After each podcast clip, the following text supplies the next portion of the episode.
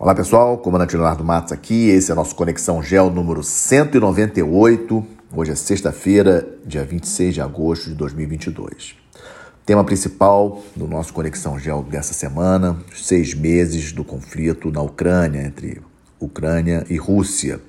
Eu vou tentar fazer um, um breve apanhado de alguns pontos, lógico, se eu fosse falar é, tudo que tem para falar sobre esse conflito não caberia nos 15 minutos que eu me proponho então, vou dar alguns pontos que eu considero aí mais relevantes. Primeiro, lembrar vocês da concentração de, dos exércitos, dos, das forças é, é, russas na fronteira com a Ucrânia, lá no ano passado, em novembro do ano passado. E logo os Estados Unidos, o presidente Biden já é, dizendo para vários líderes é, da OTAN de que Putin, de que a Rússia invadiria a Ucrânia. Isso foi em novembro do ano passado. Por que, que eu gosto de frisar esse momento? Porque em conflitos, em guerras, se realmente o objetivo é, de um dos lados é tomar militarmente o outro país, ele não avisa com antecedência. Né? A surpresa é um elemento importante de qualquer conflito.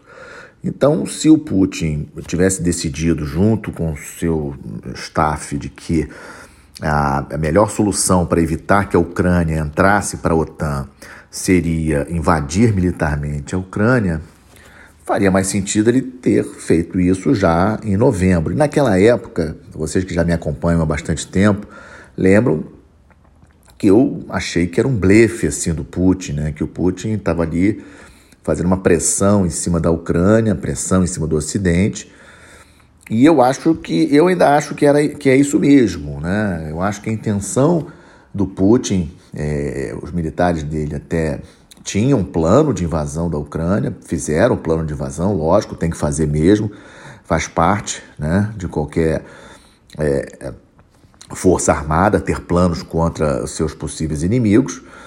Só que eu não acho que, que era realmente a ideia do Putin atacar e conquistar a Ucrânia. Não fazia sentido aquilo. Né? É, seria muito arriscado para a Rússia fazer, invadir militarmente, matar ucranianos, etc. E as coisas andaram, o Biden insistindo de que o Putin iria para a guerra, iria invadir a Ucrânia.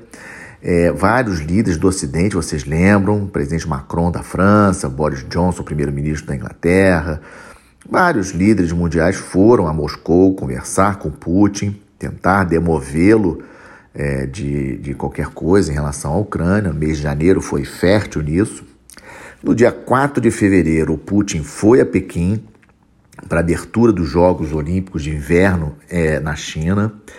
Ele esteve com o presidente Xi Jinping e ali trocaram, fizeram, assinaram um memorando né, de entendimento com várias questões. Mas o mais importante foi que o Putin é, foi lá pessoalmente é, para dizer para o Xi Jinping que não tinha jeito, ele ia invadir. E aí, obviamente, a gente não tendo acesso às informações, é uma análise que a gente faz de fora, muito provavelmente foi porque o Putin chegou à conclusão que o Ocidente não queria negociar, de que os Estados Unidos é, fincaram pé junto com seus aliados da OTAN e não queriam negociar algum plano, alguma proposta crível é, de reconhecimento daquelas províncias separatistas lá é, do leste, na Ucrânia, ali no Donbass, né, é, Lugansk, Donetsk, é, reconhecer a, a, anexação da Crimeia pela Rússia e colocar na Constituição ucraniana a não entrada da Ucrânia para a OTAN. Esses três pontos, digamos assim. E aí o Putin, então, tal, acredito eu que a única coisa que o Xi Jinping falou para o Putin é olha, vou te apoiar, mas nem tanto, né? E nós temos visto isso, não vi nenhum, nenhum avião, nenhum drone, nenhum militar chinês lutando junto com os russos contra os ucranianos, não vimos isso. E é, a China, obviamente, está se aproveitando né, da situação econômica da Rússia, da necessidade da Rússia vender petróleo e gás para alguém, né, já que está perdeu, está perdendo muito o mercado europeu né, de petróleo e gás. Mas não estou vendo militarmente nenhuma ação chinesa de apoio à Rússia, por exemplo, nesse conflito. E outra coisa que o Xi Jinping falou para ele, para o Putin, é não invada durante as Olimpíadas de Inverno. As Olimpíadas vão terminar no dia 20, até lá você não invade, e foi exatamente isso que o Putin fez. As Olimpíadas terminaram no dia fim de fevereiro e o Putin somente invadiu a Ucrânia no dia 24. De lá para cá, várias ações. O mais importante é que é aquela, vocês lembram, logo no início do conflito, aquela frente é, que os russos vieram pelo norte, ali pela Bielorrússia, com o objetivo claro de conquistar Kiev, objetivo claro de tirar o Zelensky do poder, substituí-lo por outro líder. É lógico que no meio de um conflito ninguém vai admitir nada de nenhum dos dois lados, né? as narrativas são várias e a gente não tem como comprovar o que, que é verdade. Mas para mim ficou claro essa intenção, uma forte, um, um ataque claro pelo norte, né? É, é uma, um avanço pelo norte para tomar a capital Kiev. E aí veio a primeira surpresa para o Putin e para o mundo, para o Putin e para o mundo, a resistência do presidente Zelensky da Ucrânia, que optou por ficar em Kiev. Isso deu muita força não apenas para os militares ucranianos lutarem, como também para os civis, né, que obviamente nessa hora os civis e militares se misturam e todos defendem o seu país. E foi isso que aconteceu. A resistência militar da Ucrânia foi muito forte contra a aproximação da Rússia pelo norte para atacar Kiev. Líderes do Ocidente ofereceram, inclusive, para o Zelensky levar o governo ucraniano para outro país, né? sair da Ucrânia fisicamente, levar o governo para outro país. O Zelensky não fez isso, tem aquela frase famosa dizendo que se vier um avião é para trazer armas e não para me levar. Isso deu muita força para os militares ucranianos resistirem a Kiev e a Rússia acabou desistindo disso. Então, a Rússia concentrou seus esforços em conquistar toda a região do Donbas, né? Lembrando que já faziam parte, faz, faziam parte da região do Donbas, cerca de um terço da região do Donbas já estava do lado dos rebeldes pró-Rússia de Donetsk e Lugansk. É, e aí a Rússia concentrou seus esforços para tomar toda a região do Donbas, que aliás já está quase lá, e a parte sul ali da Ucrânia, mais ou menos ali, região de Kherson, Mariupol, etc. A Rússia conseguiu êxito em relação a conquistar todo o litoral ucraniano do Mar de Azov, né, um mar ali importante.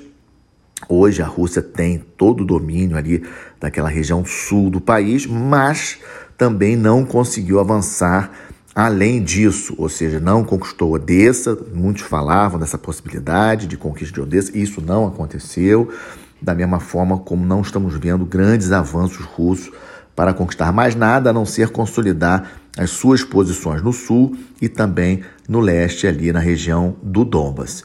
É importante aqui a gente frisar também é, a, a, Turquia, um papel interessante. A Turquia faz parte da OTAN, mas mesmo assim a Turquia faz um jogo pendular ali. É, o Erdogan ele, ele já esteve com Putin, recentemente, inclusive. O Erdogan ele negociou a questão ali da, daquele corredor humanitário para escoar os grãos da Ucrânia pelos portos ali que ainda estão é, no poder da Ucrânia. Lembrando que a Rússia fez um bloqueio naval é, muito forte desde o início do conflito, né, impedindo qualquer chegada de navio ou saída de navio de portos ucranianos, mas agora. É, com a Turquia intermediando, a ONU também, mas a Turquia teve um papel fundamental foi estabelecido esse acordo para o corredor humanitário que está evoluindo bem, lembrando que esse corredor humanitário de grãos ele beneficia principalmente os países pobres da África do Oriente Médio. A Rússia não tem nenhum interesse de, é, digamos assim, de atrapalhar suas relações com esses países. É, a falta desses grãos ucranianos, esses grãos ucranianos não vão para a Europa, por exemplo, nem para os Estados Unidos, nem para o Canadá. Né? Eles estão indo para a África, principalmente, para o Oriente Médio. Então, essa também é uma questão importante. Essa semana, além de completarmos seis meses desse conflito, que parece não ter data para acabar, tivemos aí no dia 24 o dia da independência da Ucrânia. Eu achei até que fosse ter ataques fortes da Rússia, mas não, teve, não, não ocorreram muita coisa. Temos a questão aí dos refugiados, que é uma questão importante. O número de refugiados, milhões de refugiados ucranianos que já que saíram do país, estão espalhados por vários países da Europa. Isso aí pode ter um efeito aí no futuro de pressionar até movimentos nacionalistas é, pela Europa, de uma maneira geral, contra a presença desses ucranianos, que obviamente estão ocupando espaço né, de empregos, etc. É, o Putin, essa semana, também assinou um decreto aumentando o tamanho das Forças Armadas é, russas, também é um dado interessante, aumentando o efetivo das Forças Armadas russas. E um outro dado que nós não podemos esquecer: no sábado à noite, a filha do Alexander Dugin, que é um, um, um, ultranacionalista, um filósofo ultranacionalista russo, muito conhecido no Ocidente, fala inglês bem, já esteve inclusive aqui no Brasil, e a filha dele, a Dária Dugina, de 29 anos, jornalista, é, totalmente a favor da, da invasão da, da Ucrânia pela Rússia, foi morta numa explosão de carro, muito estranho, muitos falaram que essa explosão seria para o pai dela, para Alexander Dugin, isso foi no sábado à noite, e já na segunda-feira, surpreendentemente, a FSB, o Serviço Secreto Russo, já disse, já mostrou foto de quem tinha sido, uma mulher ucraniana, que tinha entrado na Rússia há mais de um mês e, e fugiu para a Estônia logo depois do, do, do, evento. Foi uma das investigações mais rápidas que eu já vi, que eu tenho notícia. Muito estranho a FSB o serviço secreto russo ter, ter descoberto assim tão rapidamente. Difícil de saber por que é, a Rússia, obviamente, acusou a Ucrânia. Eu acho que não tinha sentido a Ucrânia fazer isso. Né? Alguns têm especulado que a própria FSB tenha feito isso para, digamos assim, ser uma provocação, para ser mais um incentivo do povo russo contra os ucranianos, manter o povo russo aí aquecido, digamos assim, é, contra é, é, a Ucrânia nesse conflito. E a gente vai acabar sabendo, talvez a gente saiba a verdade só só no futuro. Também essa semana o Biden anunciou mais um pacote, 3 bilhões de dólares de ajuda em armamento, já ultrapassou com quase 11 bilhões de dólares em armamentos para, para a Ucrânia, lembrando aquilo que eu comentei com vocês da, do problema da evasão de, muito, de parte desses armamentos. A Alemanha também prometeu alguma coisa, mas disse que só vai entregar até o final do ano. E a Espanha também prometeu alguma coisa. No fundo, fundo, no final das contas, o conflito segue muito indefinido, pressionando bastante a Europa em termos de inflação, em termos de custo de energia. E eu acho que um fator interessante para nós observarmos vai ser o inverno. O inverno é que me parece que o, o quanto de, de, o inverno e essa questão da energia na Europa vai pressionar a população europeia é, para pressionar os governos europeus que vão pressionar os Estados Unidos para mudar de posição. E não, não esquecendo que em novembro temos eleições é, no Congresso americano e o Biden, obviamente, quer manter a maioria democrata e é, tudo leva a crer que pelo menos até novembro ele não vai retirar é, o apoio que ele dá às forças ucranianas. Vamos seguir acompanhando um conflito importantíssimo, o maior conflito na Europa é, desde a Segunda Guerra Mundial. Já pulando para o quadro Estamos de Olho, eleições em Angola definidas, o, o Movimento Popular de Libertação de Angola permanece no poder, está no poder desde 75. A importância de estarmos de olho nisso é porque Angola é entorno estratégico brasileiro, está aqui do outro lado do Atlântico Sul, SPLP, ou seja, é um país de língua portuguesa, e tem uma fortíssima presença da China. A China, o maior, eh, digamos assim, o maior fornecedor de petróleo na África para a China é Angola. E é o, é o país também da África que tem a maior dívida com a China. Então, é, a possibilidade aí das chineses aumentarem sua presença em Angola é cada vez maior. Com relação à China e Taiwan, a novidade da semana foi o orçamento, o anúncio é, ontem, é, na quarta-feira, perdão, é, do orçamento recorde destinado à defesa é, em Taiwan. Taiwan vai aumentar em 13%, deseja aumentar em 13% o seu orçamento de defesa. É um dado é, importante, sem sombra de dúvidas. Vamos seguir acompanhando essa questão de Taiwan. Irã, a novidade é que parece que está se aproximando bastante de voltar ao acordo. Eu já não tinha muita esperança daquele acordo para conter o programa, o programa nuclear iraniano, mas tudo leva a crer que isso vai acontecer pode acontecer a qualquer momento, que ele vai e vem de documentos para cá, documentos para lá, e no meio disso tudo, um ataque eh, dos Estados Unidos, das forças americanas que estão na Síria, contra grupos pró-Irã. Né? O Irã tem elementos é, de forças especiais dentro da Síria, lutando junto às forças sírias do presidente Assad, e os Estados Unidos perpetrou um ataque contra esse grupo e teve um contra-ataque. E militares americanos foram feridos. Nós não temos detalhes de quantos e é, os Estados Unidos falam que todos estão bem, mas é algo também que precisamos acompanhar essa presença de Estados Unidos e Irã dentro da Síria. Cerca de 900 militares americanos estão na Síria, para vocês terem uma ideia. E fechando, como sempre faço, com a boa notícia é, da semana, no último sábado, Força Aérea Brasileira é, fez o seu segundo lançamento de paraquedas de gêneros pelo KC-390, um lançamento importante para a Estação Antártica Brasileira, Comandante Ferraz. é, não, não tem como chegar de navio na estação antártica é, durante o inverno.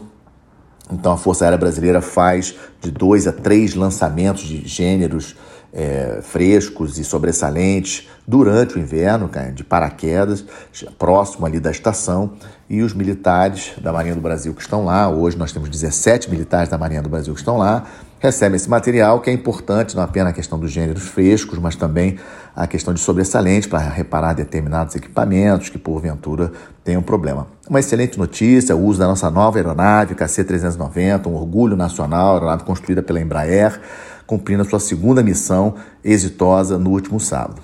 E é com isso que fecho o nosso Conexão, agradecendo sempre o prestígio de vocês, os likes, os comentários positivos.